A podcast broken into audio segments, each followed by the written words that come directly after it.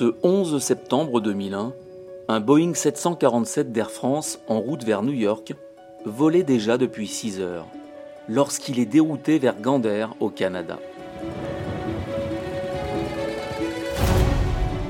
L'Amérique vient d'être frappée par les attentats. Le World Trade Center n'est plus. L'espace aérien est totalement fermé. À bord du Super Jumbo, un tout jeune steward en début de carrière était de garde. Il nous raconte comment ce vol quotidien prévu de 8 heures s'est finalement transformé en un interminable aller-retour de 5 jours.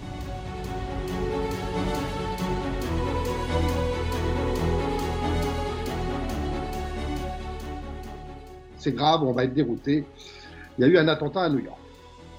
Grégory Orviz, steward chez Air France depuis 1998. Et là, euh, le, chef de cabinet principal me prend sa voix euh, très sérieuse, dit non, non, euh, je déconne pas, va réveiller les collègues. tout le monde doit être sur le pont, on déroute sur Gambert.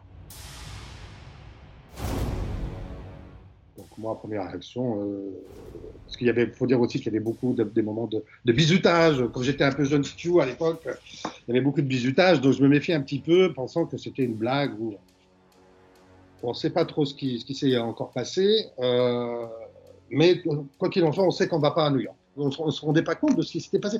Un attentat, oui, certes, c'est euh, forcément quelque chose de choquant, mais euh, tant qu'on enfin, qu'on n'avait pas vu des images, effectivement, c'est vrai que ça restait, quand même assez abstrait. Même les compagnies aériennes n'arrivaient pas à joindre leurs avions. Donc voilà, pour vous dire que euh, même les compagnies ne savaient, avaient perdu tout contact avec les avions. Donc là, je monte euh, un peu effrayé quand même, parce qu'à l'époque, euh, les anciens, c'était, c'était un peu. Aller réveiller des anciens, c'était un peu irrespectueux, mais bon. Donc là, je monte, je réveille tout le monde, et évidemment, je me fais rouspiller en me disant, enfin, entend dire, si jamais c'est des copains, tu, vas passer un mauvais quart d'heure. J'ai entendu quelques noms d'oiseaux, et euh, on m'a dit, si jamais c'est une blague, tu vas tu vas nous payer, quoi. Parce que c'est juste au moment où, donc, ouais, c'était 5-10 minutes après qu'ils soient partis se reposer. Donc, la plupart commençaient déjà à rentrer dans un espèce de pré-sommeil. Donc, euh, donc là, les réveiller, c'était le pire moment, évidemment. Donc, euh, autant vous dire que j'en menais pas large non plus. Mais bon. bon, finalement, ça s'est bien passé. Ensuite, donc, on, bah, on reprend nos, postes, on attend un peu les, infos, et puis à un moment, le, commandant de bord nous appelle et nous, nous disant voilà ce qui s'est passé. Il y a deux avions qui sont rentrés dans le, qui sont, qui sont castrés dans le World Trade Center. Et euh, donc évidemment, l'espace aérien euh, est fermé. On ne savait pas encore pour le, Pentagone. Et on ne savait pas non plus aussi pour le, vol d'American Airlines qui, s'était craché, là, le vol 93. Le commandant de bord nous dit Je vais faire une annonce aux passagers. Il euh, faut savoir que dans cet avion, à ce moment-là, on avait à peu près autant de touristes européens que d'Américains qui rentraient chez eux. Donc c'était, euh, ouais, la rentrée, on va dire. Donc, euh, je me souviens, moi, je décollais en porte 5 droite du, du, 747 et à ma gauche, mes premiers passagers, c'était un jeune couple qui allait faire son, une demi-aile, un jeune couple espagnol et donc là, le commandant de bord fait, son annonce en, ne disant pas qu'il y avait eu d'attentat. Il a juste dit que l'espace aérien était, été fermé, qu'on nous demandait d'atterrir à Grandeur et que pour l'instant, il n'avait pas plus d'informations.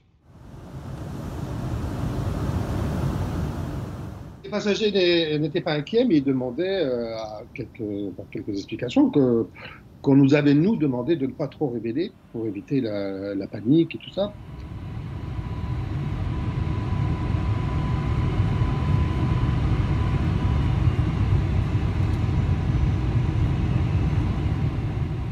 Se pose dans l'aéroport de Gander, qui n'est pas non plus un aéroport, vous imaginez, euh, c'est pas, c'est pas Charles de Gaulle, hein, loin de là, hein, c'est un aéroport de province. Euh.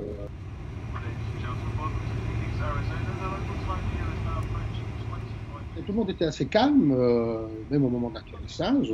voilà pensant qu'on n'allait pas rester très très longtemps là-bas, de toute façon, et qu'à un, moment ou à un autre, l'espace le, aérien allait réouvrir. Et donc là, je me souviens, on a être arrivé, on était derrière le, deux autres avions, donc ça fait qu'on est arrivé, donc troisième dans cet aéroport. Et euh, là a commencé l'attente. l'attente, l'attente, l'attente qui va en fait durer 14 heures.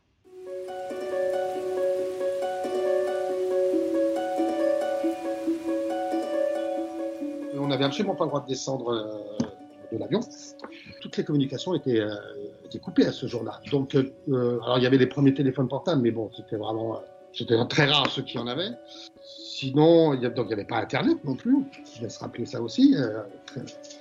Donc, pour pouvoir joindre bah, nos familles, c'était, il a fallu qu'on utilise des, téléphones qu'il y avait à l'époque dans l'avion, les téléphones satellites. Moi, quand j'ai réussi à avoir mes parents, donc très rapidement, parce que ça coûtait, et euh, quand on a bien compris qu'on allait, euh, que, que, le, que ça allait durer plus que, que de raison, on a commencé au niveau de l'équipage à instaurer un, un, roulement pour les fumeurs aussi. On avait fait un coin fumeur en porte 5 où on ouvrait euh, la porte pour pouvoir, euh, pour pouvoir aérer un peu. On a instauré des tours pour, que, tout le monde puisse euh, tirer une petite clope, euh, histoire de se détendre, discuter, histoire de faire aussi baisser un peu la, tension et, euh, et ça devenait presque bon enfant, on va dire, ne sachant pas encore enfin, exactement ce qui s'était passé. Ça permettait aussi à, baisser la tension et on avait aussi instauré pour l'équipage, cette fois, en première classe, des tours de repos parce que là, on s'était d'une heure, on faisait une heure de repos, une heure de, garde, parce que oui, on, on avait bien compris qu'on en avait pour un moment et que, voire même qu'on allait être obligé de rester euh, à Gander. On voyait les avions qui arrivaient euh, bah, les uns après les autres, hein, bah, du monde entier, de toutes les compagnies du monde, aussi bien américaines euh, qu'italiennes, belges, tout ça, dont la France. Et se parquer en épi sur le, runway de la piste, je me souviens. Et il s'est avéré que euh, le lendemain matin, je crois qu'on en était à 50 avions à peu près.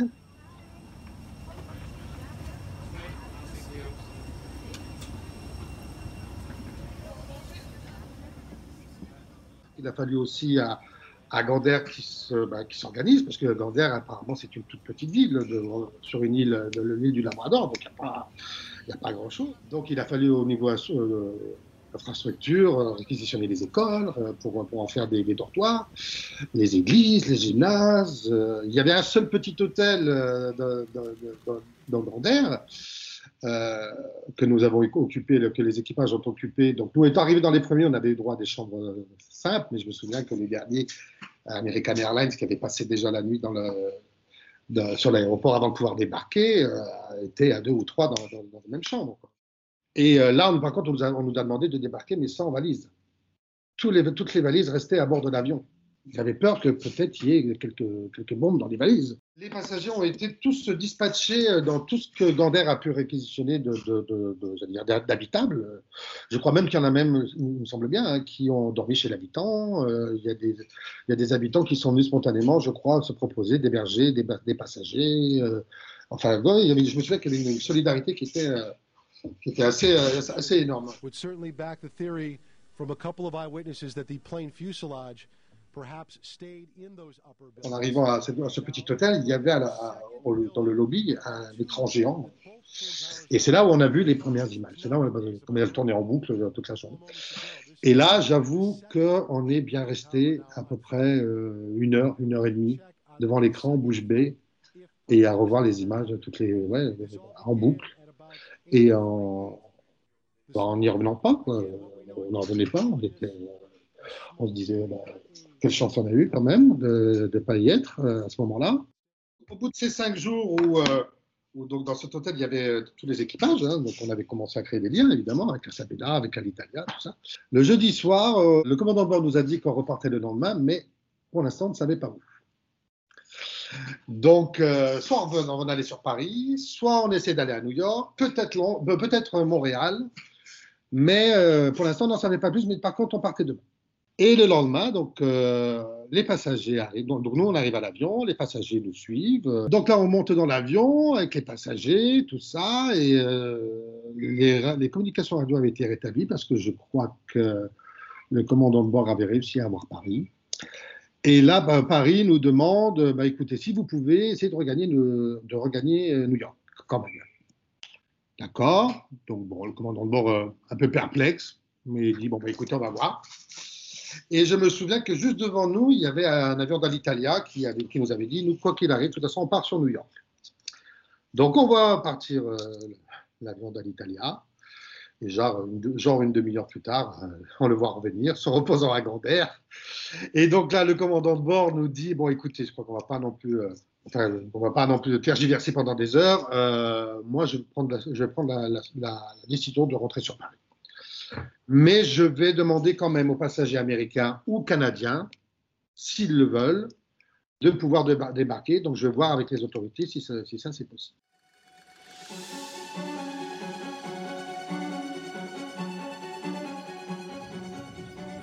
Les, passagers américains, pour la plupart, ont voulu, débarquer, les Canadiens aussi. Et euh, ben, il s'avère qu'après, on est reparti donc avec nos passagers, euh, nos passagers européens ou ceux qui voulaient rentrer euh, parce que j'avais encore mon, couple d'Espagnols qui fêtaient leur, lune de miel. Et ben, ils n'ont jamais vu New York. Donc, ah, ben, j'espère pour eux qu'ils y sont tournés depuis. Quand on a retrouvé les passagers, on a finalement, euh, bien sûr, parlé des images que tout le monde avait vues. Et euh, bon, aussi choquantes euh, qu'elles étaient, mais beaucoup nous ont dit qu'en fait, on avait bien fait de ne pas trop en dire pour éviter de, de, de, bah, semer la, panique et de, et que de toute façon, une telle horreur ne pouvait pas s'expliquer euh, en, des mots. Il fallait, vraiment les, voir euh, pour, en prendre conscience.